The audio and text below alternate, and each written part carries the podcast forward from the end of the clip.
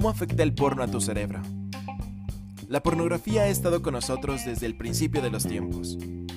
En la prehistoria, nuestros ancestros realizaban dibujos eróticos en las paredes de las cuevas. Los griegos tenían estatuas con un alto componente erótico.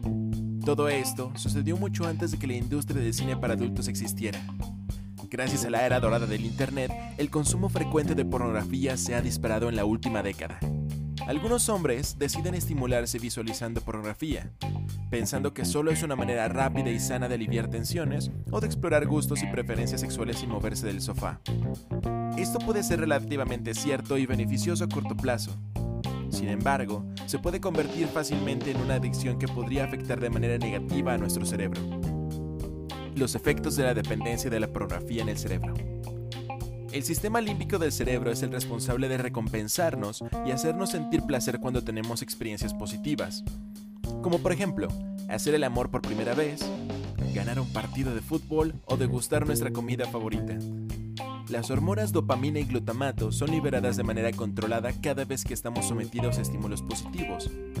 La dopamina es la hormona de la felicidad, mientras que el glutamato hace que nuestro cuerpo recuerde la experiencia. Cuando nos autoestimulamos con pornografía, se produce un incremento exponencial de las cantidades de glutamato y dopamina liberadas. Esto hace que el cuerpo reaccione como si se tratase de una experiencia real de placer sexual, a pesar de la evidente ausencia de otro ser humano. Este incremento en las dosis de dopamina y glutamato liberadas por el cerebro hará que cada vez necesitemos consumir más contenido y de mayor variedad, llegando en ocasiones a priorizar consumir pornografía sobre otras cosas. Cuando esto no se controla, se puede convertir en una adicción grave, que puede durar años de terapia hasta la completa rehabilitación. Nadie está a salvo de la adicción al porno, que puede llegar a ser tan grave como la adicción al alcohol, al tabaco, al juego o al consumo de drogas. Cuando los niveles de dopamina están descontrolados debido al consumo desmesurado de pornografía, las cosas más simples de la vida que antes solíamos disfrutar con normalidad, como un paseo por la playa o el atardecer o una comida con amigos, se vuelven totalmente aburridas e insípidas cuando las comparamos con el porno. Esta adicción también puede disminuir nuestra libido y arruinar nuestras relaciones sexuales, ya que la pornografía puede hacer que nuestra capacidad para alcanzar el orgasmo y mantener una erección disminuya. El consumo habitual de pornografía hace que nuestro cerebro aprenda a dejar que nuestro cuerpo responda solo a las imágenes que estamos habituados a ver en la pantalla, que con bastante frecuencia distan mucho de la relación sexual convencional.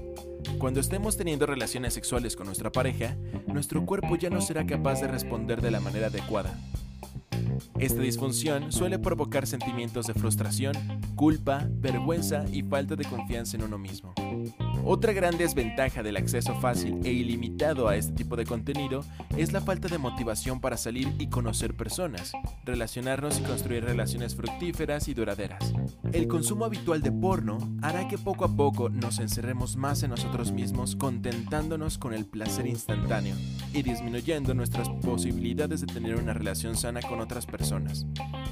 Debido a esto, nuestra autoestima irá decreciendo, lo que hará que consumamos más pornografía para redimir ese dolor con una dosis temporal de dopamina, lo que hará que nos sintamos cada vez peor. Es un círculo vicioso que nos convertirá en personas distantes y apáticas si no le ponemos freno a tiempo. Desde el punto de vista del individuo, la pornografía no es un problema. El verdadero problema es la adicción que ésta pueda llegar a generar. Esto es debido a la falta de motivación, vergüenza y falta de autoestima que su consumo habitual causa. Puede que para algunas personas la autoestimulación mediante el visionado de la pornografía sea un buen método para relajarse. Sin embargo, cuando lo usamos sin medida como medio para escapar de la realidad, se puede convertir en un problema más serio de lo que se puede imaginar.